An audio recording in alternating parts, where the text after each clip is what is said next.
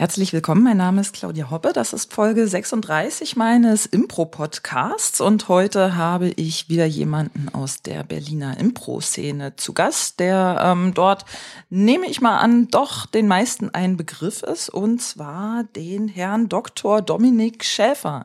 Hallo Dominik. Hallo Claudia, grüß dich. Ich bin, ähm, bin immer ein Stück irritiert, wenn der Doktor dazu gesagt wird. Ja, ich habe das ja auch äh, vor gar nicht so langer Zeit erst mitgekriegt, dass du überhaupt einen Doktor hast, nämlich in einer Signature von einer von einer E-Mail habe ich das das erste Mal gelesen. Ah, okay, Fehler von mir muss ich löschen. Ja. Ich kenne das nur von kenne das immer nur von André, der macht sich einen Spaß draus, weil er bei uns immer die Ansagen macht bei den Impro-Theatershows und dann betonte das immer ganz explizit und ich finde das immer so. etwas irritierend, aber es ist verstörend, das passt zu uns, ja. Herrn Dr. Dominik Schäfer. Genau. Mhm. Wenn er mhm. gut drauf ist, sagt er sogar noch den zweiten Vornamen dazu, aber den müssen wir jetzt auch nicht ausgraben. Hm, okay. Ja, das wäre jetzt natürlich nochmal spannend. ähm, ja, ich hatte mich ja auch natürlich gefragt, so, äh, worin, worin ist der Doktor? Da kommen wir auch gleich nochmal drauf zu sprechen. Für mich hat es sich dann bei der letzten Impropedia gelöst, bei der du ja auch zu Gast warst. Da wurde das ja verraten. Ähm, werden wir aber gleich noch drüber sprechen, nämlich äh, zuerst, Dominik, bevor wir ähm, über deinen Doktor sprechen und über Impro, die Frage an dich, was, was machst du denn beruflich? Auch, auch mit dem Hintergrund, weil ähm, ich habe es mir hier sogar aufgeschrieben. Ich glaube, ich kenne niemanden, den ich so oft im Anzug sehe oder zumindest mit Hemd wie du, wie dich. ja, also ich arbeite bei der Berliner S-Bahn äh, habe dort bin dort Abteilungsleiter und leite auch noch ein großes Projekt, Infrastrukturprojekt. Ich erkläre das immer meistens damit, äh, jeder von uns hat wahrscheinlich auf den S-Bahn-Stationen schon mal diese blauen Anzeiger gesehen. Ja, die hat das Projekt aufgehängt, das ich leite. Ah ja. Und ansonsten äh, kümmere ich mich bei der S-Bahn um die Themen, um die sich sonst keiner kümmern will. Das sind so die Ladenhüter-Themen, nenne ich die. Heißen offiziell Querschnittsthemen, das sind so Umweltschutz, Brandschutz, Arbeitsschutz, alles sehr wichtig, aber äh, sehr trockenes Thema. Okay. Aber einer muss sich drum kümmern und ähm, das mache ich bei der S-Bahn. Ah ja. Und wie, wie bist du zu diesem Job gekommen? Was ist deine, deine eigentliche Ausbildung? Jetzt kommen wir auch vielleicht direkt auf den Doktor zu sprechen. Also äh, studiert habe ich Physik und äh, VWL in Heidelberg und habe dann dort an der Landessternwarte im Bereich Astrophysik promoviert. Äh, Windvariabilität von B-Überriesen war damals das Thema. Von was für Riesen? B-Überriesen. Das sind ganz spezielle, äh, helle, leuchtkräftige Sterne. Und der Wind dieser Sterne ist hochvariabel und die Frage ist, warum? Und dazu habe ich versucht, eine Doktorarbeit anzufertigen. Beziehungsweise die habe ich gemacht, aber die Thesen, die damals aufgestellt wurden, sind heute schon wieder überholt. Ah, okay. Das ist das Problem bei der Astrophysik. Es geht sehr schnell. Und ich bin dann über die Unternehmensberatung ähm, dann zur Deutschen Bahn gekommen und das erstmal in der Strategieabteilung, saß also lange Jahre im, im Bahntower. Ich glaube vier Jahre, von 2005 bis 2009 und dann mit Beginn der S-Bahn-Krise äh, bin ich gefragt worden, ob ich denn nicht bei der S-Bahn unterstützen möchte. Das war so eine Frage, auf die man nicht mit Nein antworten sollte. Und dann habe ich dann natürlich auch Ja gesagt. War aber auch von Anfang an äh, klar, dass ich da mitmachen würde, weil es total spannend gewesen. Ist ja ein interessanter Weg von der Astrophysik über die Unternehmensberatung zur, zur S-Bahn. Wie, wie kam es dazu? Was ist da passiert? Also während der Promotion ist einfach passiert, dass ich für mich entschieden habe, beziehungsweise festgestellt habe, das ist nicht meine Welt. Diese wissenschaftliche Welt mit äh, ganz schnell äh, Publikationen und möglichst viele rausschieben, das war, war nicht meins. Es hat unglaublich viel Spaß gemacht, gerade ähm, der, der praktische Teil der Astrophysik, also die Beobachtungskampagnen in Chile, das war natürlich immer Highlights, also nicht nur die Beobachtung. Du bist da auch solches. hingefahren dann, ne? Ja, ich war viermal in Chile wow. und äh, habe dort in der Atacama-Wüste beobachten dürfen. Das war wirklich ein tolles Erlebnis. Also allein der Sternenhimmel, den man dort sieht, das ist zum Daniederknien. Hm, kann ich mir vorstellen, ja. Und dann habe ich mich aus der Wissenschaft verabschiedet, ohne recht zu wissen, ähm, was ich danach machen soll. Ich habe dann äh, noch ein Zweitstudium gemacht, eben VWL, habe das dann noch abgeschlossen und bin dann irgendwie über Workshops bei Boston Consulting dann in Berührung gekommen mit der Unternehmensberaterwelt. Freunde von mir waren auch dort und dann habe ich gesagt, man kann das ja mal ausprobieren und wenn es nichts ist, dann machen wir was anderes. Und dann habe ich es allerdings viereinhalb Jahre da ausgehalten und bin dann äh, eben zur Bahn gewechselt. Mhm. Bei Boston Consulting auch? Oder? Nein, nein, nein. Das war eine ganz kleine Unternehmensberatung, auch in München ansässig. Gibt's auch heute noch. Also ähm, die sind zwar nicht groß geworden, aber die haben zumindest die große Krise der Unternehmensberaterbranche 2001, 2002 überlebt. Frontin Company, ich weiß nicht, ob man den Namen hm. nennen muss. Ne, ne, ganz klein. Aber es war, war schöne Zeit. Anstrengend, aber hat, man hat viel gelernt. Mhm. Unter anderem eben über die Bahn und ich habe dort sehr viele Projekte für die Bahn gemacht und dann der natürliche Werdegang ist dann manchmal eben, dass man zum Kunden wechselt. Das habe ich dann gemacht. Mhm. Wenn man das so hört, dann ist, glaube ich, die, die Assoziation, die äh, die meisten Leute hätten, dass das ja ein relativ straighter Lebensweg ist. Jetzt die Frage, wie kommt da Impro rein? Und wann? Und wodurch? Oh, das kann ich äh, sogar relativ klar beziffern. Das war der 29.11.2007. Das war die erste Probe mit den verstörten Wunschkindern. Im Vorfeld hatte mich eine langjährige Freundin aus Heidelberg, ich komme aus Heidelberg und äh, ich hatte in Heidelberg äh, Theater gemacht, also das inszenierte Theater in einer studentischen Theatergruppe. Ich habe auch im Heidelberger Theater sechs Jahre lang als Kulissenschieber, Statist, Kleindarsteller gearbeitet, Hospitanz, also alles, was man da im Theater machen kann. Und sie wusste eben, was ich so in meinem Beruf gemacht habe, wusste auch, dass ich sehr viele Workshops moderiert habe und hatte mich dann mal gefragt, ob ich mir vorstellen könnte, eine Theatersportshow der verstörten Wunschkinder zu moderieren. Daraufhin musste ich äh, antworten, ich habe keine Ahnung, was das ist. Weil ich hab, wusste natürlich, ich hatte eine Idee, eine Vorstellung, was Improvisationstheater ist, aber Theatersport als solches kannte ich nicht. Und wir hatten dann vereinbart, ich komme mal zur Probe, das war dann am 29.11.2007. Dann habe ich mir die Probe angeschaut, dann wusste ich, was Theatersport ist, wusste aber nicht, wie die Show ablaufen würde, habe mir dann im Dezember die Show der verstörten Wunschkinder angeschaut und dann habe ich im Januar die erste Show moderiert, dann haben wir uns danach zusammengesetzt, haben festgestellt, dass das ganz gut passt und seitdem moderiere ich jede Show der verstörten Wunschkinder. Wow, nicht schlecht. Und ähm, dass du die Tatsache, dass du in Heidelberg Theater gespielt hast, wie kam es dazu? Weil ähm, es ist jetzt in den gängigen Klischees, wenn ich mir vorstelle, jemand äh, studiert Physik oder ist Physiker, das ist in meinem Weltbild häufig nicht so die Person, die gleichzeitig auch Theater macht. Weißt du, was ich meine?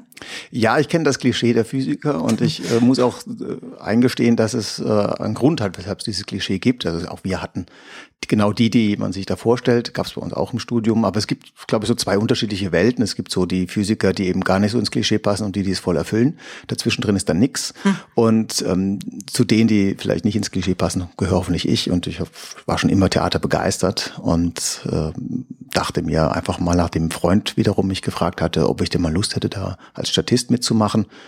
Es war damals Shakespeare, Sommernachtstraum, wurden zehn Statisten gesucht für einen brüllend langweiligen Job. Aber wenn man noch nie Statist, Statisterie gemacht hat, dann war das natürlich hochinteressant und dann bin ich da sechs Jahre bei geblieben. Wow. Bei der Bahn, was, was genau ist da deine Aufgabe? Du hast gesagt, du kümmerst dich um diese blauen äh, Schilder und um so vernachlässigte Themen, aber was, was machst du da? Bist du da Projektmanager ich bin oder? Projektleiter. Ah ja, genau. okay. Also, mhm. äh, ganz klassischer Projektleiter. Wir haben ein Projektteam aktuell von 17 Personen. Wir hatten insgesamt drei große Aufträge. Einmal die Reiseninformation bei der Berliner S-Bahn zu verbessern. Das war ein Baustein, war dann die Anzeige aufzuhängen. Dazu gehört aber auch noch eine Steuerungssoftware, die es weiterzuentwickeln gab. Wir haben da auch ein IP-Beschallungssystem installiert, das automatisiert beschallt. Früher haben das die örtlichen Aufsichten auf der jeweiligen Station gemacht oder auch nicht, je nachdem, wie viel Zeit sie gerade hatten. IP steht wofür? Das weiß ich auch nicht. Ich okay. sage das immer gerne. Makro könnte das jetzt beantworten. Ja, Ach so, du meinst IP wie ähm, hier die, die diese Internetadressen. Ja, ja. Ah, ja, ja, ja, genau, ja. Okay. Internetadresse, aber ganz ehrlich, ich weiß auch nicht, wofür IP ah, steht. Ja. Intime, der irgendwas mit Proxy, glaube ich. Ja. Weißt du mehr als ich, aber genau, das ist also jeder Anzeiger und jeder äh, Lautsprecher hat eine IP-Adresse auf den Stationen, kann also einzeln angesprochen werden oder in Gruppen. Das ist der große Vorteil. Wird automatisiert Bescheid. Das haben wir gemacht. Das zweite, was wir gemacht haben, war ein Übertragungssystem ähm, zu errichten, damit die Anzeiger auch die äh, relevante Information bekommen, die sie anzeigen sollen. Das ist letzten Endes ein Lichtwellenleiter-basiertes Netzwerk. Hilft dir da dein Physikstudium noch bei solchen Dingen? Also ein bisschen, wenn ich dann die Techniker nachfrage, was da gemacht wird und mit paar Begriffen, die, die dann um sich werfen, die verstehe ich dann noch. Okay. Und das ist, glaube ich, dann von großem Vorteil, dass man sich dann nicht jeden Bären aufbinden lassen kann. Ansonsten kann man Projektleitung auch machen mit rein einfach klassischen Projektsteuerungsinstrumenten, also Zeitmanagement und sich das berichten lassen. Hm. Aber es hilft schon, wenn man so ein bisschen technisches Grundverständnis hat beim technischen Projekt. Jetzt ist mir auch meine Frage von vorhin zum Theater wieder eingefallen, nämlich ähm, wie kommt es, dass du dich, also es hört sich so an, als wäre das quasi parallel gewesen, deine Arbeit am Theater in Heidelberg und das Studium, dass du dich quasi dann in die Richtung Studium und nicht in Richtung Theater professionalisiert hast. Also man könnte sich ja auch vorstellen, dass du sagst, ach, äh, ich finde es so cool hier, ich ähm, schließe jetzt eine Ausbildung als Schauspieler oder Theaterpädagoge oder sowas noch an. Kam für mich ehrlich gesagt nie in Frage, weil ich gesehen habe, wie der Betrieb funktioniert. und äh, die meisten, die dort waren, denen hat das natürlich Spaß gemacht, aber die hatten immer ein weinendes Auge und ein lachendes Auge und ich hätte gern, habe mir eigentlich gedacht, ich will zwei lachende Augen haben bei meinem Beruf und nicht immer ähm, Sorgen haben müssen, ob das äh, Geld am Ende des Monats noch reicht. Und das war schon Augenöffner. Aber ich hm. habe mir auch die Frage nie gestellt. Also ich fand Theater immer toll. Ich habe auch in der Schule in der Theater AG mitgespielt und bei jedem Sommerfest dann irgendwelche Sachen aufgeführt, manchmal Sketche, manchmal in einem inszenierten Stück dann auch mitgewirkt. Also das war immer schon eine tolle Sache. Bin auch gerne ins Theater gegangen. Aber die Frage, dort was zu machen, das hat sich nie gestellt. War immer für mich klar, tolles Hobby und äh, soweit es geht, will ich das weitertreiben und mache ich jetzt ja auch wieder. Mhm, wow. Und bei den Wookies, ähm, also die Wookies für die Zuhörer, das sind die Wunschkinder. Ähm, bei den Wookies moderierst du aber nur. Das heißt, du spielst selber dort nicht. Korrekt. Ich habe, so wurde ich auch eingekauft, in Anführungsstrichen. Also man hat explizit gefragt nach einem Moderator. Ich habe da auch jetzt nie das Bedürfnis gehabt, mitzuspielen. Ich habe eine Zeit lang ähm, sehr intensiv auch mitgeprobt. Äh, war für mich sehr wichtig äh, festzustellen, was sind so die Schwierigkeiten bei den einzelnen Formaten. Also dann auch als Spieler mitgeprobt, als Spieler mitgeprobt, nicht moderierenderweise. Ja. Nein, also bei der bei der Probe wird eigentlich nie moderiert. Das äh, ist etwas, was ich dann so für mich vorher überlege. Ähm, ich habe das bei ein, zwei Mal, dann habe ich das dann so vorgeführt, in Anführungsstrichen, haben wir mal so Trockenübungen gemacht, damit die natürlich auch wissen, wie, wie moderiere ich und nicht dann auf der Bühne plötzlich dann feststellen, ach Gott, der macht das so, so wollen wir das gar nicht haben. Das hätte man mir mal sagen sollen. Aber sonst ist das Trockenübung für mich zu Hause. Ich habe bei den Proben dann die Formate mitgespielt, war für mich, wie gesagt, deswegen wichtig, um festzustellen, wo sind so die, die Schwierigkeiten bei den einzelnen Formaten. Also sind dann auch immer so Augenöffner, wenn man dann so ABC-Spiel macht. Dann als Moderator denkt man sich erstmal, was ist jetzt da so schwierig dran, sich diesen Buchstaben zu merken? Wenn man dann selbst mal mitspielt, dann denkt man sich ja, okay, ich verstehe, was das Problem, Problem ist. Man erzählt eine Geschichte und dann noch sich zu merken, welchen Buchstaben man jetzt den nächsten Satz anfangen muss, ist heikel. Hm. Ja. Und war es für dich dann im Endeffekt schwierig von, du sagtest, du hast Workshops und dergleichen Dinge moderiert ähm, von dieser Art Moderation auf die Moderation einer Impro-Show umzuswitchen oder würdest du sagen, das ist im Wesentlichen dann doch das Gleiche? Es ist ähnlich. Und man, man kann da sich gegenseitig, ähm, ich will nicht sagen befruchten, aber man, das eine hilft dem bei der Einmoderation und andersrum die Impro-Theater. Moderation hilft dann auch bei Workshop-Moderation. Mhm, also, das kann ich mir gut vorstellen, ja. Also diese ganzen Aufwärmen, Übungen, die wir jetzt immer so am Anfang einer Show machen, so Freeze-Tags oder andere Kleinigkeiten, das sind wunderbare Eröffnungsspiele für so Gruppenworkshops oder Teamworkshops. Das äh, bricht da manchmal auch schon das Eis. Das macht also dann sehr viel Spaß. Hm. Leitest du so eine Workshops noch an bei der Bahn? Ähm, alle zwei Jahre äh, einige, weil wir alle zwei Jahre bei der Bahn die Mitarbeiterbefragung haben und dann gibt es äh, für jede ähm, Organisationseinheit die Verpflichtung, ähm, diese Ergebnisse der Mitarbeiterbefragung im Rahmen eines äh, Workshops dann ähm, zu analysieren und daraus eben auch Maßnahmen abzuleiten. Und ähm, wir machen das bei der S-Bahn, mussten wir 94 Workshops machen, machen wir also alle selbst. Wir kaufen uns da keine externen Moderatoren ein, das kann man auch machen. Die Bahn hat ja auch äh, interne äh, Moderatoren oder externe, kann man sich alles dazu kaufen, kostet aber Geld und wir haben dann bei der S-Bahn beschlossen, wir machen das selbst und in dem Zuge habe ich dann einige Workshops moderiert grundsätzlich, aber auch mal bei anderen Organisationseinheiten habe ich auch schon Workshops moderiert. Wenn also bewusst ein neutraler Moderator gesucht wird, der nicht aus dem eigenen Bereich kommt, ähm, beispielsweise bei der DB Netz AG, ich bin ja bei der S-Bahn, dann ist das äh, auch mal der Fall. Ah ja. Mhm, mhm. Ähm, würdest du Impro als dein Hobby bezeichnen? Ja, wird sogar als, als, als größtes Hobby bezeichnen. Mhm, wollte gerade fragen, hast du noch andere? Also ab und zu gehe ich joggen, laufe auch gelegentlich einen Halbmarathon und was ich jetzt leider letzten, ja, letztes Jahr gar nicht mehr gemacht habe, war Tango tanzen. Also noch das dritte Hobby. Ah ja, da gibt's ja auch so Parallelen zum Impro, ne? So dieses Thema Führen und Folgen und so ja. und im Moment sein und ne, den Partner sozusagen nicht dominieren, sondern. Passt, da gibt's wirklich Parallelen, ja. Also man, man muss dann auch die Musik spüren, was passt jetzt gerade. In dem Moment ist gar genau richtig, welche Figur. Das ist schon ähnlich dem Impro. Mhm. Ah ja. Und äh, wie viel Stunden, du sagtest, das ist dein größtes Hobby, wie viele Stunden pro Woche widmest du diesem Hobby etwa, dem Impro jetzt? Huh, das ist jetzt erstmal schwierig. Also, ähm, ich kann ja mal, kann ja mal anfangen. Also ich habe letztes Jahr 35 Shows moderiert wow. und habe, glaube ich, auch äh, 35 Shows habe ich mir angeschaut.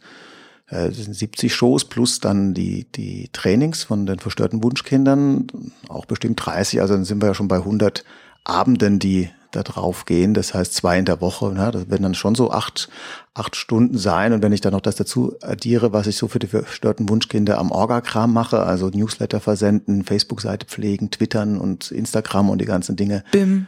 BIM, genau, auch noch BIM organisieren, dann kommt man da bestimmt schon auf im Schnitt 10, 12 Stunden in der Woche. Wow. Es ist ja so, man kennt es ja, wenn eine Impro-Truppe einen Musiker hat, dass der häufig ähm, nicht so, also er gehört schon zum Ensemble, aber irgendwie auch wieder nicht. Weißt du, was ich meine? Wie ist das bei dir? Hast du ein ähnlich, eine ähnliche Stellung wie der Musiker bei den, bei den Wookies oder? Nein, also ich gehöre fest zum Ensemble. Also ich glaube, man, man kann es auch an der Postkarte das heißt, festmachen. Genau. Ich bin ja auch auf der Postkarte drauf, Richtig. während die Musiker, die wir immer wieder ähm, buchen für unsere Shows, sind ja nicht drauf. Also das ist, glaube ich, schon relativ klar, dass ich Ensemble-Mitglied bin. Das heißt, du bekommst auch keine Gage, wenn du die Shows moderierst, nein, im Gegensatz nein. zu dem Musiker, der dann wahrscheinlich irgendeinen kleinen Obolus bekommt. Ganz genau, an. ja. So ist es. Mhm. Genau. Und ich wollte dich nämlich noch nach deinen äh, Trainern und Ausbildern in puncto Impro fragen, aber da du ja selber gar nicht äh, spielst, weiß ich nicht, hast du, hast du bestimmte Trainer, Impro-Ausbilder, die, wo du sagen würdest, die haben dich sehr beeinflusst oder da hast du so eine Connection zu oder sowas?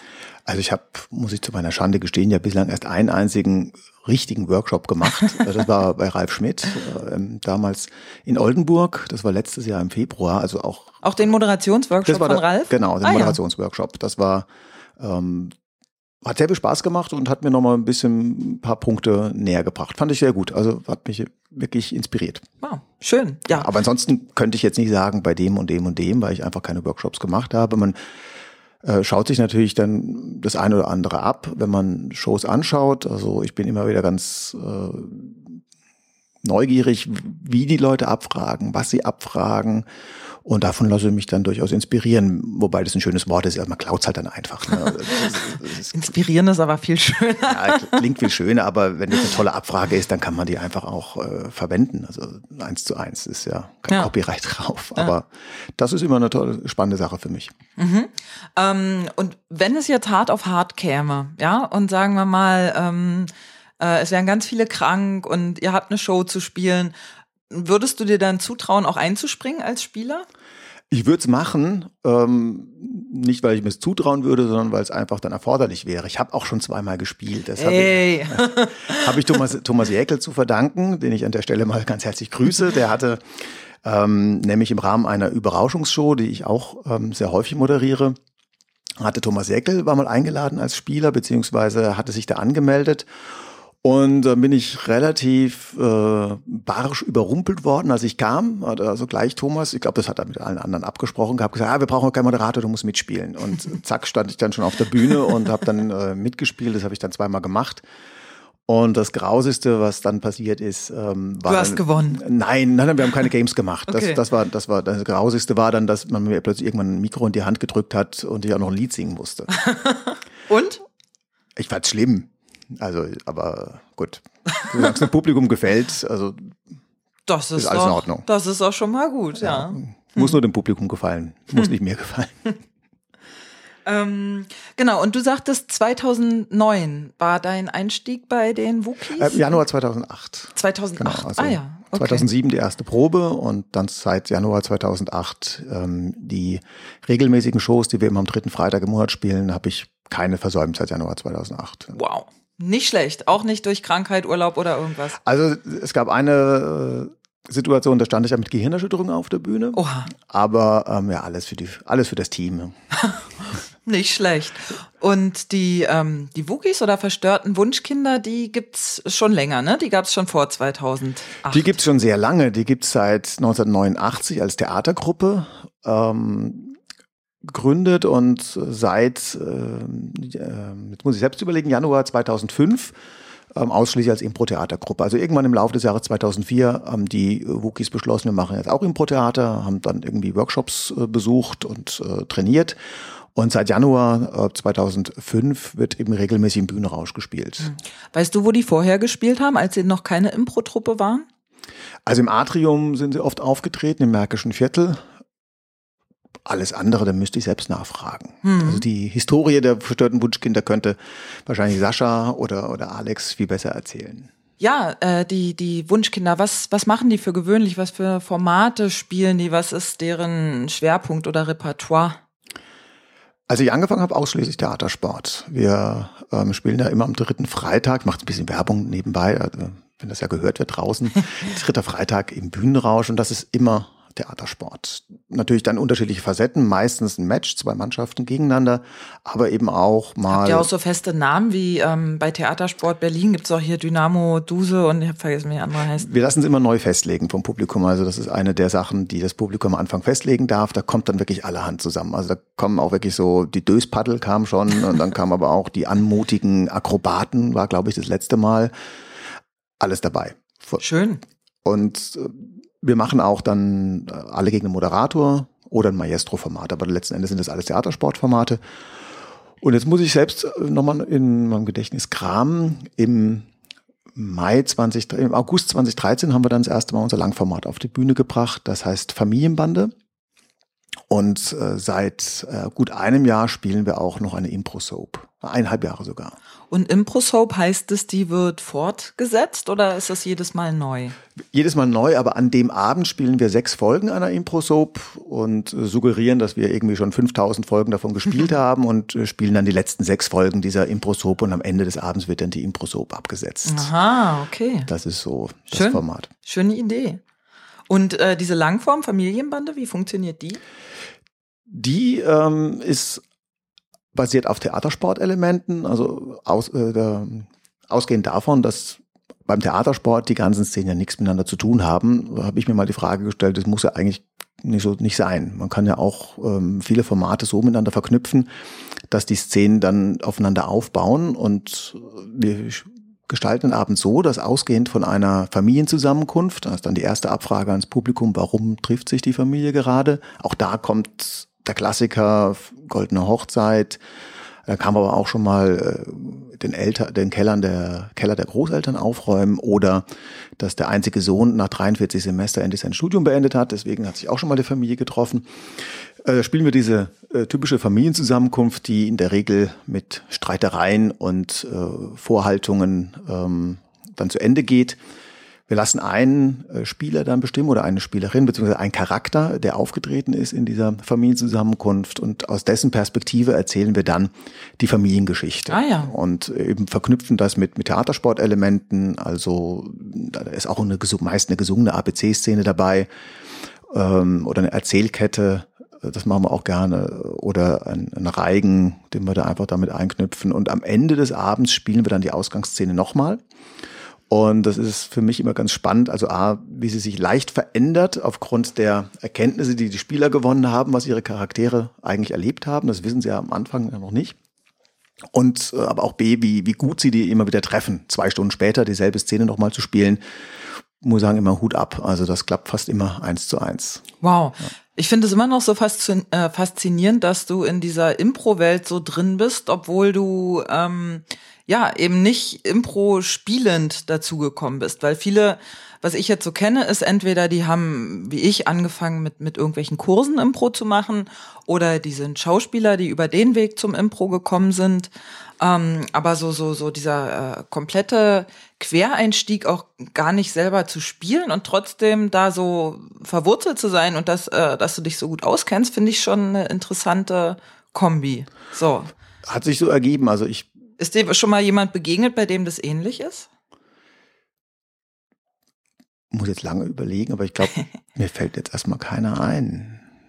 Die meisten spielen ja auch. Also ich kenne eigentlich keinen, der so wie ich nur moderiert. Reizt sich das gar nicht, selber zu spielen? Also du sagst, du hast das zweimal gemacht, aber abgesehen jetzt vom Singen, das kann man ja weglassen, äh, reizt sich das gar nicht, selber zu spielen? Auch? Also Theatersport nicht. Das Aha. liegt mir nicht. Also ab und zu bei den Langformaten, da muss ich sagen, da kitzelt es dann schon. Also gerade jetzt am Donnerstag hatten wir eine sehr, äh, sehr, sehr schöne äh, Probe, respektive Training, je nachdem, welchen Begriff man da verwendet.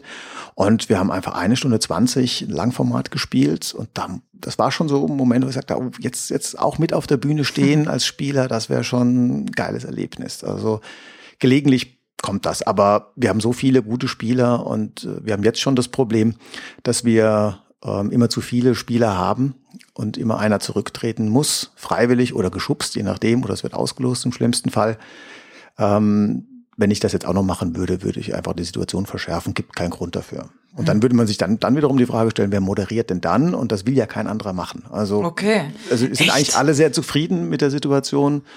Ähm, ich mache es gerne und die anderen spielen gerne oder moderieren nicht gerne. Also dann haben wir uns da gefunden. Ja, ja, ich moderiere ja auch ganz gerne, muss ich gestehen. Also ich ähm, ja. also, macht einfach Spaß und das äh, bin dann ja immer tiefer reingerutscht in die Impro-Szene dadurch, dass ich dann bei den Überraschungsshows moderiert habe, hatte mich Karin gefragt, ähm, als sie die Überraschungsshows im Dezember 2008 ins Leben gerufen hat. Vom Grundkonzept, ich weiß nicht, ob das alle kennen, aber die Überraschungsshows funktionieren ja so, dass dort Spieler aus unterschiedlichen Gruppen ähm, zusammenkommen. Meistens kennen die sie auch alle vorher gar nicht und ähm, dann wird eben drauf los improvisiert, nach dem, was der Moderator eben festlegt oder die Moderatorin, je nachdem, wer es macht macht entweder Theatersport oder so ein Langformat oder so halblang, halbzeitlange Formate.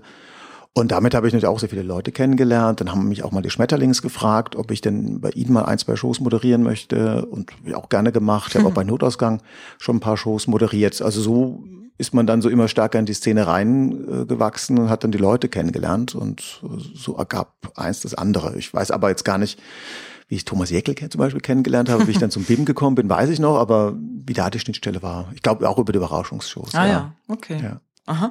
Und äh, nochmal zurück zu den verstörten Wunschkindern. Der Name ist ja ganz nett. Hast du eine Ahnung, was es damit auf sich hat? Was dieser Name bedeutet und warum der sich irgendwann gegeben wurde? Der wurde sich, auch da wären andere die besseren Ansprechpartner. Ich bringe das immer gerne durcheinander. Also ähm, man hat sich konstituiert 1989 und dann hat man nach einem, Grund, äh, nach einem Gruppennamen gesucht und dann saßen die Wunschkinder wohl bei irgendeiner Pause, äh, zu, zu, bei einer Probe mal zusammen und dann lief jemand vorbei, Regisseur oder Regieassistent und meinte, naja, ihr, ihr seht aber auch aus wie Wunschkinder. Und damit war irgendwie der Name Wunschkinder geboren und dann hatte man aber lange überlegt, naja, nur Wunschkinder ohne Adjektiv das passt irgendwie nicht. Und wie dann das Verstört dazugekommen ist, ich weiß es nicht. Aber der passt schon sehr gut. Also verstörte Wunschkinder, vor allem das Verstörte, das passt sehr gut zu der Gruppe. Okay. Ja. Nein, mal als Kompliment. Also es ist einfach, ist einfach so, passt gut. Ah. Okay.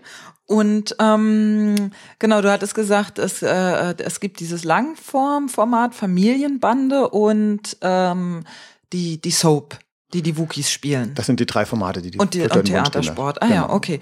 Ja. Äh, und wie oft treten die insgesamt auf im Monat oder in der Woche?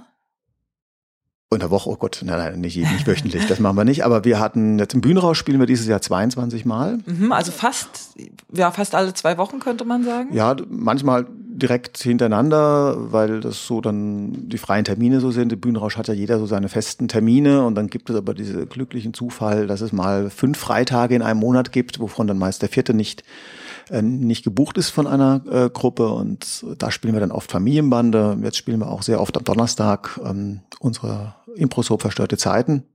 Ja, Name ist Programm. Und äh, dann haben wir jetzt vor kurzem, letzte Woche, haben wir auf der Malzwiese gespielt, zwei Auftritte und auch ein Impro-Märchen für Flüchtlingskinder haben wir auch gemacht. Letzte Woche. Also das kommt dann noch hinzu. Das okay. sind aber dann so Projekte dafür, ähm, das macht man dann so pro bono nebenher. Hm, hm. Gibt es noch andere regelmäßige Auftrittsorte neben dem Bühnenrausch? Wir hatten mal lange überlegt nach einem anderen Auftrittsort, dann fiel uns aber keiner ein, dann haben wir es gelassen. Okay. Oh. Ganz pragmatisch dann. So. Und es macht uns auch Spaß. Der Bühnenrausch ist ein schönes Theater. Ähm, da haben wir auch, glaube ich, so ein Stück weit unser Stammpublikum und sich jetzt die Mühe machen, an einem anderen Ort anderes Stammpublikum heranzuziehen. Das ist vielleicht für eine Gruppe, die es professionell oder semi-professionell machen will, äh, relevant und wichtig, aber wir wollen Spaß haben und äh, wir haben Spaß im Bühnenrausch, also treffen wir uns da weiterhin und spielen dort. Mhm. Schön. Und ähm, du hast gesagt, Dominik, du hast noch ein anderes Projekt, äh, Tante Edmas Impro Lounge, Lounge. Genau, Tante Edmas Impro Lounge, ja. Lounge. Genau, so nennen wir das. Also das war Oh, das war auch eine sehr spannende äh, Gründung vor zwei Jahren, ähm, mit, zusammen mit ähm, Emilia Meinke, mit Anne Autenrieb und Markus Malzinski, äh, alle drei von, von Notausgang. Wir hatten da eben, das war auch so Zeit, als ich oft bei, bei Notausgang auch ähm, moderiert habe, beziehungsweise so ein bisschen Coaching gemacht habe für die ähm, Moderatoren äh, von Notausgang, die jetzt dort auf der Bühne stehen. Wir hatten alle drei oder alle vier so die Erkenntnis, ja, wir haben ganz viele Ideen für Impro-Theater, vor allem Langformate, und können die aber nicht auf die Bühne bringen, weil der kreative Prozess in einer Gruppe mit zehn Leuten dann doch sehr kompliziert und sehr langwierig ist. Und wir haben dann Tante Edmas Impro Lounge gegründet mit dem Ziel, unsere Langformat-Ideen schnell auf die Bühne zu bringen. Das war eigentlich so der Ansatz. Und äh, das hat dann im Jahr August 2014 haben wir an drei aufeinanderfolgenden Freitagen die ersten drei Formate auf die Bühne gebracht. Nannte sich damals Szene einer Liebe, Szene einer Ehe und Szene einer Freundschaft. Und letztes Jahr haben wir sechsmal gespielt im Bühnenrausch und jetzt in diesem Jahr werden wir auch viermal spielen, aber nochmal ganz anders, nämlich an vier aufeinanderfolgenden Tagen im August. Und auch da werden wir vier neue Langformate dann auf die Bühne bringen. Und gespielt heißt für dich dann, ähm, dass du da moderierst? Äh, wenn ein Moderator gebraucht wird, wenn nicht, dann mache ich was ganz anderes, dann mache ich einfach Technik. Weil Te so. Technik und Beleuchtung wird ja auch gebraucht. Hm. Und ja, Physikstudium, ja. ja super. Setz den Mann an die Technik. er kann nichts kaputt machen, ja. Wo stört er am wenigsten? Na, komm, setz ihn an die Technik. ja. Nein, das ist ja auch kein Problem. Also, ja, finde es auch in Ordnung. Und ich hatte gerade so einen kleinen Glühbirnen-Moment. Ja. Ich habe mir nämlich die Frage aufgeschrieben, ähm, wofür steht EDMA und ob das ein Akronym ist. Und dann fiel es mir wie quasi Schuppen auf die Augen, dass es nämlich wahrscheinlich Emilia, Dominik, Markus und Anne Richtig. ist. Genau, das war aus den vier Anfangsbuchstaben unserer Vornamen. Ähm, zugegebenermaßen, wir waren nicht mehr ganz nüchtern, als der Name äh, kreiert wurde. Also ähm, wir haben da einiges uns überlegt und dann kam eben Tante Edma nur und dann haben wir, ja, Tante Edma hat ist dann dasselbe Problem wie Notausgang und wie die verstörten Wunschkinder. Man weiß nicht, dass es eine Impro-Gruppe ist und dann haben wir gesagt, komm, nennen wir es doch gleich Tante Edmas Impro Lounge, dann ist der Begriff Impro dabei, dann weiß jeder, was gemacht wird. Hm, interessant, weil ähm, es gab ja äh, jüngst von, ich glaube von Dan, äh, einige Artikel dass er mit vielen Namen von Impro-Gruppen nicht so glücklich ist, eben weil es Wortspiele mit Impro sind. Mhm. Aber es hat natürlich den großen Vorteil, dass die Leute wissen, äh, was passiert dann. Ne? Genau, also wir müssen ja, wenn verstörten Wunschkinder, auch auf der Homepage ist halt der Untertitel dann Improvisationstheater aus Berlin, damit man das irgendwie noch zuordnen kann. Komisch, das ist es bei den Improbanden auch. Nein. so ein Zufall. Aber Impro Lounge hat, ist durchaus auch nochmal ein Programmpunkt. Also wir holen niemanden auf die Bühne. Also bei uns kann man sich hinsetzen und sich ganz gemütlich dann und die ähm, drei spielen dann, die zwei Mädels und äh, oh, Markus. Genau, also wenn wir haben Zweierformate gehabt Ach so. schon, dann spielen nur zwei. Wir haben äh, Dreierformat oder wir nehmen dann auch einen Gastspieler dazu. Also wir hatten auch schon äh, Caroline Eriksson als, als Gastspielerin da. Bei einem Format, das wir lieb gewonnen haben, nämlich 66 Minuten und sechs Sekunden bis zur Apokalypse. Das ist äh, ein sehr schönes Format, bei dem wir im Hintergrund einen Countdown laufen lassen. Mhm. Und ja, nach 66 Minuten und sechs Sekunden kommt dann halt die Apokalypse, die das Publikum vorher festgelegt hat. Ähm, ja, mit Gastspielern müssen wir da auch ab, ähm, agieren, auch im, auch im August leider, weil wir dann äh, nicht mehr mit auf Emilia zählen können, die kann da leider nicht mitmachen, also brauchen wir schon deswegen ähm, Gastspieler. Und weil das Formate sind mit vier Spielern, brauchen wir dann auch gleich zwei Gastspieler. Und ihr führt jede dieser Langformen dann nur einmal auf und dann nie wieder? Oder wie kann man sich das vorstellen? Im Prinzip ja, wobei eben besagtes Format 66 Minuten und 6 Sekunden bis zur Apokalypse haben wir sogar schon zweimal aufgeführt. Wir haben auch Szenen einer Ehe schon zweimal aufgeführt. Aber eigentlich haben wir so viele Formatideen, dass es sich, wir kommen gar nicht dazu, es zweimal aufzuführen. Okay, wie kann man sowas proben? Also ich meine, wenn so viele Formatideen da sind, dann äh, kannst du das ja nicht, kannst ja keine Idee bis zum Erbrechen proben, sondern weiß ich nicht, ein, zwei Mal und dann geht's Ge auf die Bühne genauso, so. Genau so ist es, ja. Also das ist auch die Absicht. Also weil wir ja die Erfahrung gemacht haben, äh, in unseren jeweiligen Gruppen, dass äh, man dort sehr intensiv erstmal ein Format, bevor man es neu auf die Bühne bringt, äh, proben möchte, um, um maximale Sicherheit zu haben, was ja irgendwie Widerspruch ist zum Improvisationstheater. Ja, ne, lustig, wie oft Impro-Spieler nach Sicherheit streben ja. und diese, ich finde es auch immer faszinierend. So. Mhm. Und wir haben, machen erstmal so eine Konzeptphase, mit dem wir so rein theoretisch uns überlegen, okay, wie könnte das laufen? Das haben wir jetzt auch diese Woche wieder gemacht, machen wir auch heute Abend nochmal äh, weil wir gerade morgen äh, Probentag haben im Theaterhaus Mitte von, von 10 bis 18 Uhr werden wir wow, dann also den ganzen Tag? Ja, werden also vier Stunden lang ist eine Format oder dreieinhalb Stunden lang ist eine Format und dreieinhalb Stunden ein anderes äh, von den vier Formaten, die wir im August aufführen wollen. Das erste Mal. Du bist dann dabei bei dieser Probe, ja, bin, die ganzen ja, acht Stunden? Ja, also beim Aufwärmen mache ich dann mit, beim Spielen bin ich dann nicht dabei, aber das ist auch ganz gut, glaube ich, wenn einer von außen draufschaut und so ein bisschen Feedback gibt ähm, zumindest äh, haben wir das so für uns so als, als Vorgehensweise sehr gut ähm, äh, für sehr gut befunden. Das, das läuft gut und wie gesagt, als erstes ist so rein theoretisch, wie könnte das so ablaufen, was, was braucht man für Vorgaben, wie könnte der Grundstruktur sein des Ablaufes? Und dann wird das einmal geprobt, dann setzen wir uns wieder zusammen, okay, wo hat es gehakt, was könnte man anders machen, dann wird das justiert, dann proben wir das in der Regel nochmal. Und dann geht's aber auf die Bühne. Also nichts ist besser, als den Atem des Publikums im Nacken zu spüren. Und es gab jetzt noch kein Format, das so gefloppt ist. Also das ist schon sehr gut vorbereitet, glaube ich. Ich glaube, da ist auch einfach die, die Erfahrung, die Emilia und, und Anne und Markus haben aus dem Impro-Theater als Spieler, die ist da auch einfach sehr umfangreich, dass man schon weiß, okay, das, wie was funktioniert und was gar nicht funktionieren kann. Mhm. Wobei man manchmal auch noch Überraschungen ähm, erlebt, muss man ganz ehrlich sagen, wenn man so für sich gedacht hat, okay, wir wollen heute Abend ernst spielen. Und dann fragt man im Publikum was ab und dann merkt man wieder, ja, Publikum will manchmal witzig sein und dann, wenn dann keine einzige ernste Vorgabe kommt, dann muss man das halt nehmen. Ja. Das war so bei dem einen ähm, Apokalypse-Show so. Da wollten wir eine Apokalypse abfragen und wir hatten die Proben, die wir gemacht haben, die beiden immer mit ernsthaften Apokalypsen gespielt, also Feuerregen vom Himmel, äh, Meteoritenschauer oder ähm, saurer Regen. Und dann fragen wir das Publikum und dann kommen so Vorgaben wie, Frauen können nicht mehr sprechen, ähm, es gibt keine Männer mehr und äh, ja, ähm, grüne Aliens landen, also genau das, was man eigentlich ähm, nicht brauchen kann, wenn man okay. ernst spielen will. Aber ja, Publikum entscheidet, das ist die Show fürs Publikum und haben wir da auch genommen und das wurde trotzdem sehr, sehr gut. Also das sind dann die Überraschungsmomente. Hm. Hätte man vielleicht auch durch anderes Abfragen vielleicht ein bisschen in die richtige Richtung schieben können, aber war äh, so gut, wie es kam. Mhm. Schön. Und ähm, du sagtest das bereits, aber trotzdem noch mal die Frage, wann kann man die Tante Edma das nächste Mal sehen?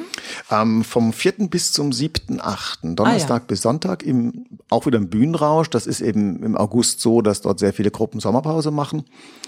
Und da haben wir uns ein Wochenende dann ähm, gekrallt, also das Einzige, das auch frei war. Und wir spielen von Donnerstag bis Sonntag vier neue ähm, Langformate, jeweils zu viert.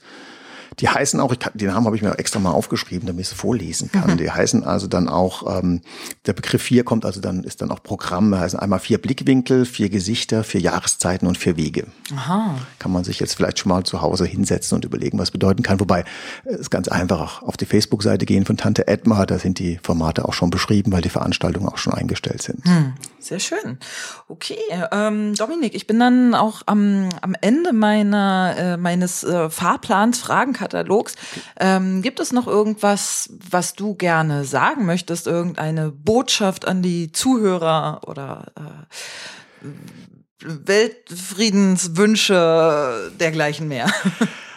Eigentlich habe ich keine weltbewegenden Botschaften. Ähm, ich weiß nur, das ist mir manchmal aufgefallen bei den Diskussionen, die man über Impro-Theater führt, dass man sich mit zu vielen verkopften Diskussionen sehr viel kaputt machen kann. Also Meinst du jetzt in einer Probe oder generell über das Thema Impro-Theater? In, in, einer Probe ähm, oder in Diskussionen über Formate. Also meine Botschaft an alle Gruppen da draußen ist, ähm, habt einfach Spaß. Das Wichtigste ist beim Impro-Theater Spaß zu haben und ähm, man kann auch mit dem Format auf die Bühne gehen. Das haben wir, wie gesagt, mit Tante Edmas Impro Lounge jetzt ähm, neunmal gemacht, ohne dass man ein Format bis zur absoluten Sicherheit geprobt hat. Weil absolute Sicherheit beim Impro-Theater gibt's nicht. Und Eben. Da macht man sich so viel kaputt. Also einfach, wenn ihr eine gute Idee habt, ein, zwei Mal geprobt und wenn ihr dann die Idee immer noch für gut haltet, auf die Bühne bringen. Das wäre so meine Botschaft. Ja, Cool. Ja, ähm, wann können die Zuhörer dich denn das nächste Mal sehen auf der Bühne? Das ist am 17.06. der Fall. Das ist der dritte Freitag im Monat. Das kann man sich bei den Wunschkindern ganz einfach merken. Wir spielen immer am dritten Freitag im Monat im Bühnenrausch. Und eure Formate, die drei alternieren dann quasi? Nein, das ist, ähm, also am dritten Freitag im Monat spielen wir immer die Theatersportshow. Das ist einfach historisch gewachsen, wie man so schön sagt, weil am Anfang hatten wir nur dieses eine Format.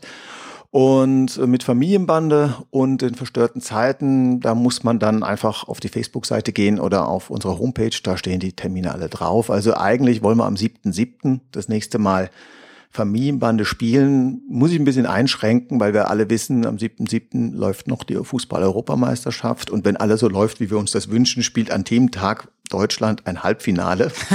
und für den Fall ähm, haben wir schon gesagt, ähm, da brauchen wir gar nicht in den Bühnenrausch zu gehen. Wir hatten die Erfahrung mal bei der WM 2006, da war ich noch nicht dabei, aber da hat auch, war auch ein Deutschlandspiel und dann waren die Wunschkinder da im Bühnenrausch, beziehungsweise das äh, Spiel war nachmittags und abends haben dann alle gefeiert, weil Deutschland gewonnen hatte. Und die Wunschkinder standen im Bühnenrausch und haben auf ihr Publikum gewartet, hm. das nicht kam. Ja. ja, und das ist einfach so. Gegen König Fußball kommt auch, Impro, kommt auch Impro-Theater ja. nicht an. Also zumindest jetzt äh, so eine Gruppe wie jetzt die verstörten Wunschkinder. Dafür hm. sind wir dann auch zu wenig berühmt. ja. ja. Ähm, was mir gerade noch einfällt, ist es für dich eine Option, weil du machst ja jetzt tatsächlich dann unheimlich viel Moderation, das irgendwann zu deinem Beruf zu machen und die Bahn an Nagel zu hängen? Also aktiv, sagen wir mal, die Bahn würde dich nicht rausschmeißen, sondern du wärst Eisenbahner bis, bis zur Rente. Im Augenblick kann ich es mir nicht vorstellen, aber es läuft ja eigentlich immer so, je mehr Anfragen man bekommt zum, zum Moderieren, dann muss man, wenn man das dann machen will, dann muss man sich automatisch die Frage stellen, ob das noch mit dem Fulltime-Job bei der Bahn, ähm, bei der S-Bahn äh, in Einklang zu bringen ist. Im Augenblick lässt sich das aber sehr gut vereinbaren. Deswegen stellt sich die Frage nicht. So wie es jetzt läuft, ist es super, macht unglaublich viel Spaß. Es ist für mich persönlich an der Kapazitätsgrenze, also muss ich auch sagen, jetzt noch mit der Organisation des BIMs, das war dann schon so kurz davor, äh, wo ich dachte, okay, jetzt wird's echt viel, äh, weil wir ja bei den Wunschkindern ist ja auch viel zu tun. Also wir machen ja immer einen Flyer, den wir im Newsletter versenden. Dann haben wir für jede Show einen Trailer, der muss ja geschnitten werden aus dem Filmmaterial und das äh, tut sich ja auch nicht von alleine. Also da ist schon viel Zeit, geht da schon nicht verloren, aber muss man investieren. Verstehe. Magst du noch mal die Webseite der Wunschkinder nennen? Ja, die, habe ich auch gar nicht. Genau, ich muss ja jetzt auch ein bisschen Werbung machen. Also, die verstörten Wunschkinder haben folgende Website www.die-verstörten-wunschkinder.de. Und man kann aber auch, wenn man schreibfaul ist, das Minuszeichen weglassen, kommt man auf dieselbe Homepage. Das ist, äh, haben wir uns dann mal gegönnt, die 19,90 Euro im Jahr. Super. Oder was das auch kostet, ja. Ansonsten Facebook sind wir, Twitter sind wir, Instagram sind wir, und auf Vimeo, das ist eine Videoplattform. Dort haben wir die ganzen Trailer, die wir dann für jede Show machen, war auch mal eingestellt. Kann man das sich da mal anschauen. Und ich glaube, im Augenblick sind das über 60. Also wer mal äh, keine Wunschkindershow äh, sehen kann, der kann sich auch 60 äh, Wookie zwei Minuten Trailers anschauen. Da hat er auch eine Show gesehen. Ah ja, schön. Und äh, Edmar hat äh, Tante Edmar eine eigene Webseite? Nein, haben wir nicht. Wir haben nur eine Facebook-Seite in Anführungsstrichen und twittern auch ein bisschen. Und ja, einfach Tante Edmar äh, eingeben bei Facebook oder Tante Edmas Impro Lounge auch ausschreiben, dann findet man das sehr schnell. Mhm. Last but not least, hast du eine eigene Webseite? Habe ich auch nicht. Daran merkt man halt, dass ich ja völlig unprofessionell bin in dem Bereich. Also nein, kann ich nicht mit aufwarten. Okay, alles klar. Gut, äh, Dominik, dann bedanke ich mich, dass du den Weg hierher nach Neukölln gefunden hast ähm, und hier in dem doch recht äh, warmen kleinen äh, Raum mit mir gesessen hast. Das heizt sich hier doch immer ganz schön auf, wenn man das Fenster nicht aufhat. Und ähm, ja, wünsche eine erfolgreiche weitere Moderationskarriere und ähm, dir und den Zuhörern eine, ja, einen schönen Sommer. Ja, vielen Dank erstmal für die Einladung und den schönen Sommer, den wünsche ich auch allen. Okay. Danke dir. Gut, das war Folge 36 meines Impro-Podcasts. Ähm, die nächste Folge gibt es hoffentlich schon bald. Und ähm, genau, schaut einfach auf meine Webseite und bis dahin sage ich Tschüss